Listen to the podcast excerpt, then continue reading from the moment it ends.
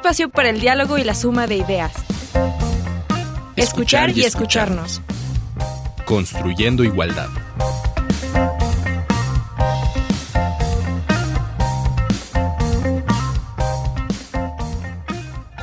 Bienvenidas, bienvenidos, bienvenides.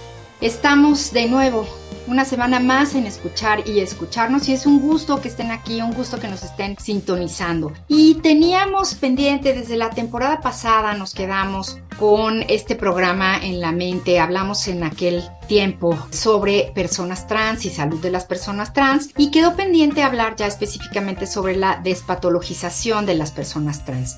Este es nuestro tema de hoy, lo retomamos hoy y está con nosotras Rocío Suárez Hernández, ella es directora general del Centro de Apoyo a las Identidades Trans ACE. Rocío, bienvenida, un gusto tenerte aquí. Sí, ¿qué tal? Muy buenos días, un gusto participar en este espacio y en este tema tan importante para las poblaciones trans y también en general para la población porque creo que es importante tener información al respecto.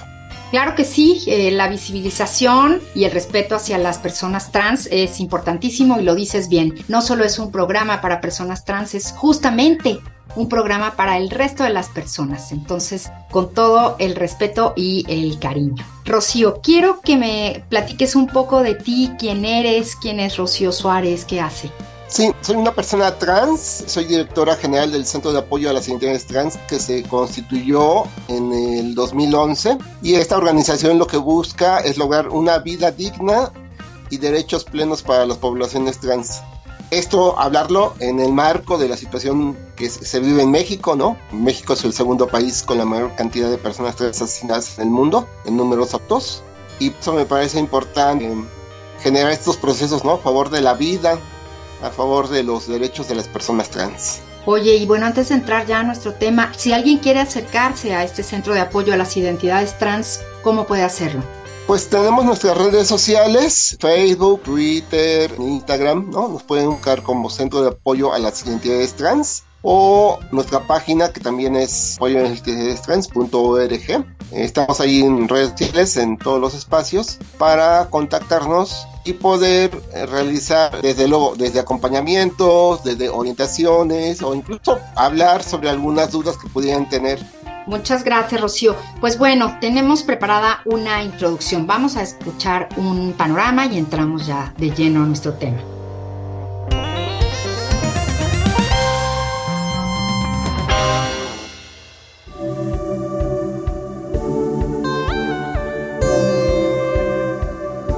La visión que desde la medicina y particularmente desde la psiquiatría se ha tenido de las personas trans ha sido básicamente patologizadora. Lo demuestran las diferentes categorizaciones diagnósticas con las que se les ha clasificado. Transexualidad, trastorno de identidad de género, disforia de género, incluidas en el apartado de los trastornos mentales según los criterios del DSM y de la OMS. Ponen de relieve la equiparación de lo correcto y lo normativo con lo saludable. Estos diagnósticos se basan en una concepción del género rigurosamente binarista y en consecuencia transhomófoba. Desde 2019, la OMS modificó el término por incongruencia de género y lo definió como una condición relacionada con la salud sexual en lugar de como un trastorno mental o del comportamiento. Pero la transexualidad no supone una distorsión ni una incongruencia, no hay trastorno ni problema de la identidad, no hay más conflicto ni disforia que el que la sociedad ha creado. La transexualidad, lejos de ser abominable, abyecto o perverso, se ha desvelado como una más de las expresiones de la diversidad humana. El respeto a las personas trans no consiste en tolerar las expresiones no convencionales de género. No solo hay que cambiar las leyes para prohibir la discriminación, sino que forma parte de un imperativo ético más amplio que supone su reconocimiento. Reconocer un valor positivo en la diversidad.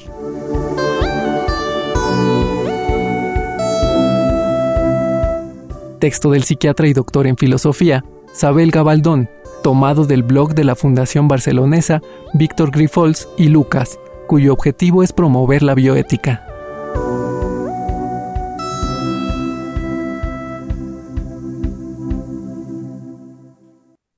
Comenzar este programa con esta pregunta, Rocío. ¿Quiénes son las personas trans? Para iniciar, al señalar quiénes son las personas trans, tendríamos que decir que las personas trans hemos habitado en este mundo, en estos mundos, desde siempre, ¿no? Hemos estado presentes a lo largo de la humanidad y quizás no tan visibles, ¿no? Voy a poner un ejemplo. En la Ciudad de México se empezó a generar una política pública por de las personas trans apenas hace 15 años. Hace 15 años se inició el reconocimiento de la identidad de género en la Ciudad de México. Entonces fue un momento en el cual se habla de las personas trans en la política pública. Esto quiere decir que estábamos invisibilizadas. Y en ese sentido, hay que reconocer que personas trans, como te decía, hemos estado a lo largo de la vida, quizás no con este nombre, con esta etiqueta de trans, sino con otras etiquetas. Oaxaca conocemos las mushes, las indiras en, India, ¿no? Dos almas. A lo largo de la historia hemos estado presentes. Y creo que hay que reconocer que las personas trans también son personas y por tanto somos sujetas de derechos. Formamos parte de la población de diversidad sexual y de género del LGBTIU y que en ese sentido la población trans formamos parte de, este, de, esta, de esta diversidad de la humanidad. ¿Y habría una manera de definirse como persona trans? Sí, bueno, primero hay que señalar que cuando hablamos de identidad de género, que es el, en el tema de las poblaciones trans, hablamos de esta percepción interna de las personas hacia un género que puede o que no coincide con el tema de las genitalidades. Por eso hay mujeres trans, hombres trans y también hay personas que no se asumen con un género, que son las personas no binarias. En ese sentido, las personas trans forman este abanico que tiene que ver el tema de la identidad de género esta parte que tiene que ver con nuestra percepción de hacia cuál género nos sentimos identificadas, identificados o identificadas.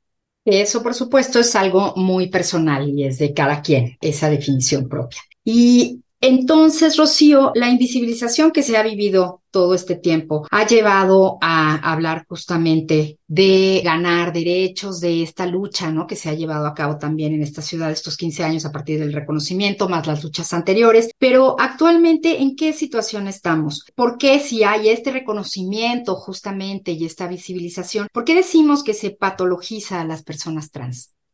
De hecho, hay una larga historia también a favor de la despatologización de las identidades trans.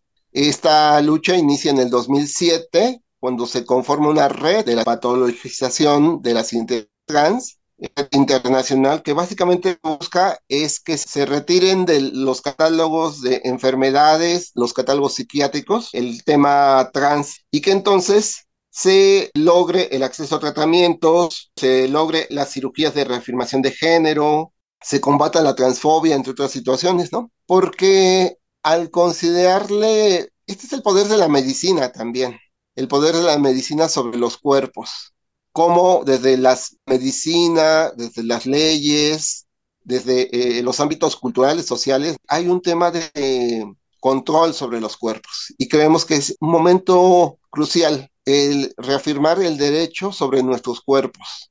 Y en el caso del tema de la patologización de las personas trans, pues es esto, es la tutela de las instituciones hacia las personas. Se luchó para lograr eliminar esta patologización que de una forma nos hace ver como personas enfermas, ¿no? que nos hace ver como personas que tenemos deficiencias, que tenemos trastornos y podemos darle una serie de etiquetas negativas, de estigmas también al respecto. Afortunadamente ya estamos fuera de estos catálogos como enfermedades psiquiátricas, al igual que la homosexualidad que también estaba dentro de estos catálogos. Y ahora lo que estamos luchando precisamente por el tema de, del acceso a estos espacios que ya comentaba, a que estos espacios sean sin ningún tipo de barreras. Eh, recordad que, por ejemplo, en el 2007, cuando se el reconocimiento de la identidad de género, y este es un ejemplo de patologización, en el 2007 en la Ciudad de México, cuando se hace el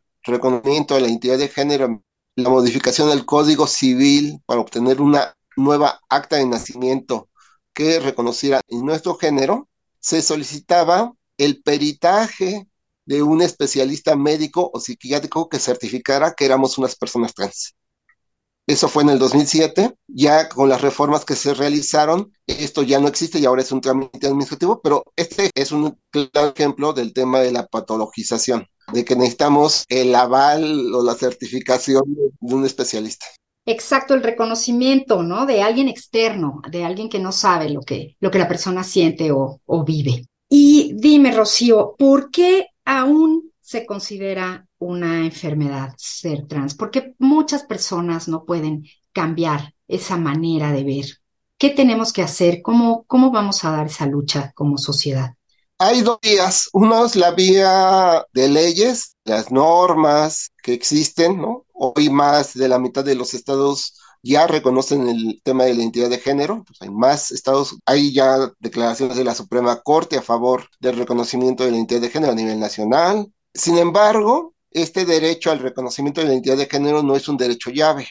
O sea, no es un derecho que nos haya permitido acceder a salud, a trabajo, a otros espacios. Por eso creo que es importante seguir trabajando en el tema legislativo normativo, pero también es importante a su vez trabajar en los cambios culturales en nuestras sociedades. Creo que México es un país muy discriminador, hay una gran cultura eh, centrada en las normas heterosexistas en nuestra sociedad y creo que es importante también generar este tipo de espacios, ¿no? Donde las personas trans puedan hablar, donde puedan ser visibles, para que de alguna forma eh, podamos estar contribuyendo a estos cambios culturales.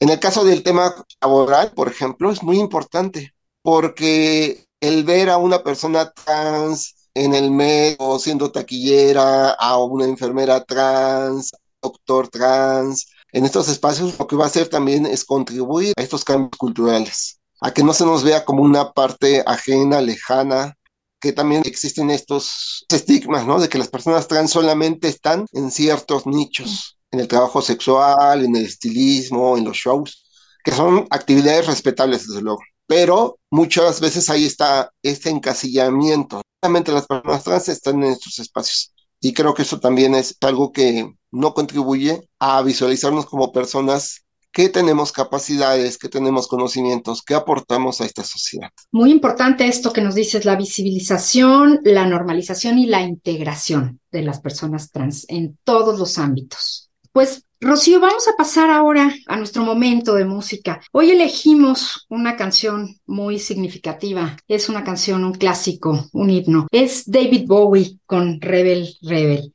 David Robert Jones, David Bowie, nacido en Londres en 1947 y falleció en 2016, Cantante, compositor, músico y actor británico, artista camaleónico, que mutó varias veces de estilo recogió múltiples influencias, sobre todo de la psicodelia y el punk. Él fue de las primeras personas, personaje público, que se presentó con un provocativo aspecto andrógino, esto en los años 70. Siempre fue diferente su música, pero también su estilo, sus cambios, su presencia, su estética. Por eso fue una figura importante de la música popular durante casi cinco décadas. Y Rebel Rebel es justamente una canción suya publicada en 1974. Vamos a escuchar.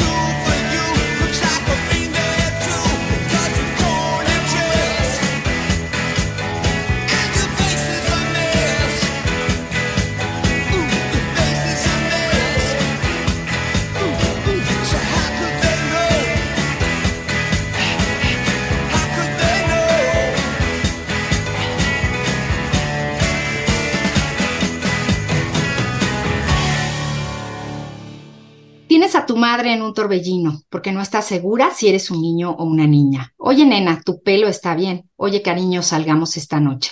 Te gusto y me gusta todo.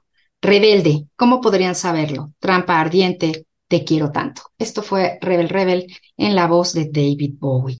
Y estamos hoy hablando sobre la despatologización de las personas trans con Rocío Suárez Hernández. Ella es directora general del Centro de Apoyo a las Identidades Trans AC. Y Rocío, Hablando de derechos y de todos los logros que se tienen hasta este momento, es importante hablar y mencionarlos. ¿A qué tienen derecho las personas trans? Tenemos derecho como cualquier otra persona. Creo que es importante señalar que no se están pidiendo derechos especiales para las personas trans, que no estamos pidiendo derechos que otras personas no tengan. Hay que hacer mucho énfasis porque creo que muchos de los estigmas que hay sobre las poblaciones trans y sobre otros grupos es que se piden derechos especiales. Y no, lo que se pide es el reconocimiento y el acceso a derechos que todas las personas debemos de tener.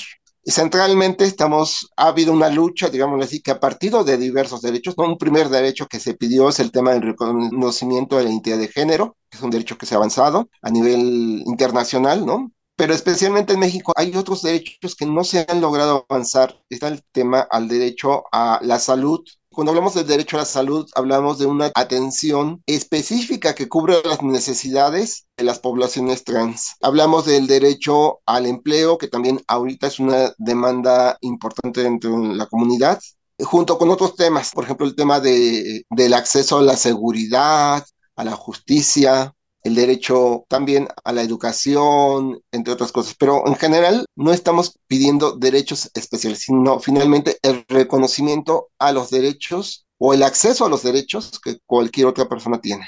Y en el caso de los servicios médicos y el acceso a la salud, que sabemos, hemos comentado en este programa, que es muchas veces un problema o un conflicto, ¿qué sucede en el caso de las personas trans?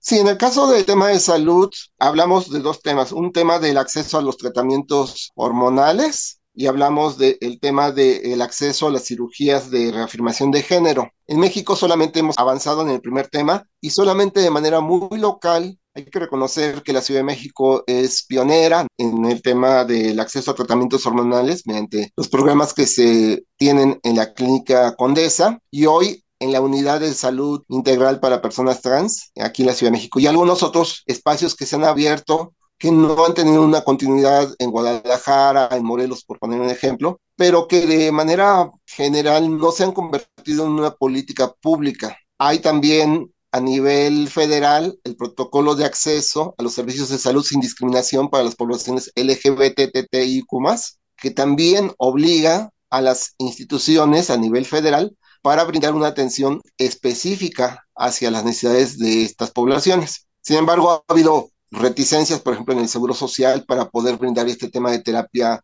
hormonal y en otros espacios. Entonces, nos parece ahí importante que lo que decíamos, está la norma, pero hay que acompañarla de acciones de sensibilización y de capacitación hacia los diferentes espacios. ¿Y cómo exigir las personas que no están recibiendo este trato o estos servicios? ¿Cómo exigir? ¿Hay un lugar donde denunciar? ¿Qué les recomendarías tú? Sí, me parece importante que, que hay que reconocer que es un derecho, ¿no? Primeramente, que no es un regalo, sino que finalmente es un derecho. Y entonces, en ese sentido, los derechos se exigen, se exigen y se demandan. Creo que a, lo que hay que acercarse, pues, es sobre todo al tema de las comisiones de derechos humanos estatales o federales, dependiendo de la instancia de salud que esté negando este tipo de servicios. También me parece importante presionar a los congresos estatales de las entidades para que pueda haber estas reformas las leyes de salud. En el caso de la Ciudad de México, existió una reforma a la ley de salud donde se señaló la necesidad de la atención específica para las poblaciones trans. En el caso de los estados, podría bien accederse mediante esta reforma a las leyes de salud estatales o bien basándonos en este protocolo federal, que también es un protocolo que es válido para todo el país. ¿Y cuáles son los problemas más frecuentes a los que se enfrentan las personas trans? Decía que uno de los problemas es el tema de la invisibilización, ¿no? Hay poca información, pocos datos sobre el tema de las poblaciones trans. Por ejemplo, estadísticamente, no se ubica cuánta población trans hay en México, en qué estados están, ¿no? Exactamente, en qué entidades eh, vivimos. Y a partir de ahí, entonces, hay una serie de situaciones que no se tienen documentadas. Sin embargo, hay problemas identificados, este problema que tiene que ver con el tema de la violencia, este problema que tiene que ver con el tema del acceso a la salud, la seguridad de la justicia, el empleo, pero desde luego que hay otros problemas que quizás sean invisibles. Nosotros hemos hecho algunos diagnósticos y, por ejemplo, hoy podemos hablar de que hemos detectado, por ejemplo, el tema de violencia con la pareja, violencia con la familia, o sea, no solamente la violencia social, sino esta violencia también en los entornos más cercanos. Hemos podido detectar el tema de cómo hay otros problemas de salud más allá del tema de, los polímeros, de la infiltración de modelantes, que también es otro tema que no se ha atendido como una política pública.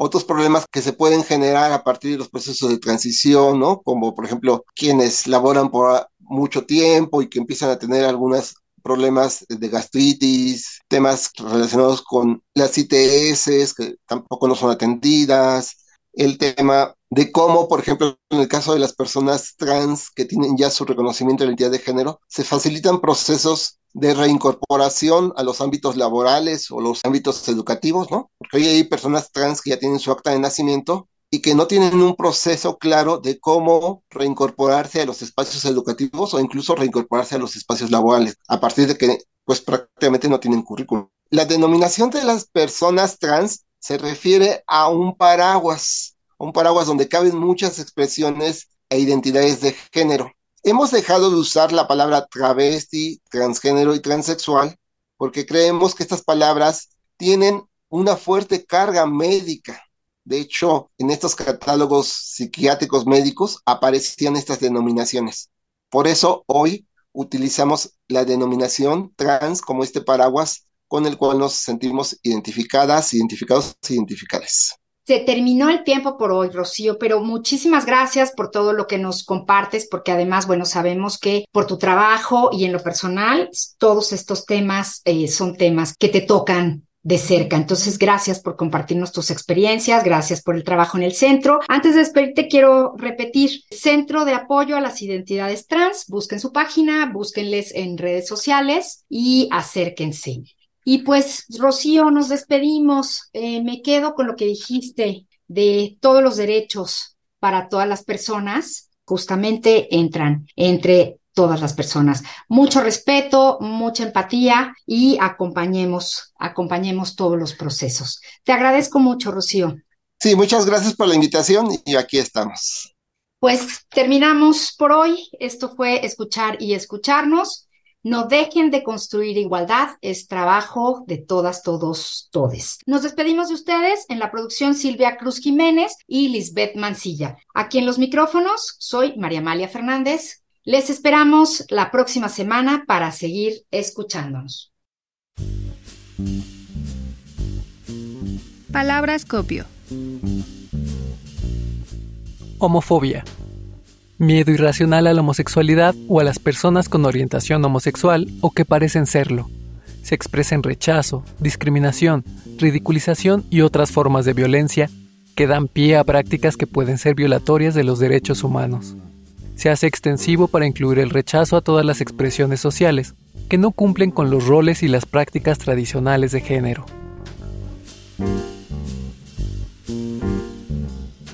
Concepto tomado de la Guía para la Acción Pública contra la Homofobia, del Consejo Nacional para la Prevención de la Discriminación.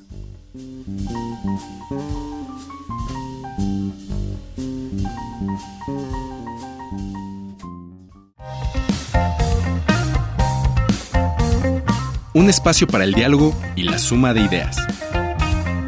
Escuchar y escucharnos. Construyendo igualdad una producción de Radio UNAM.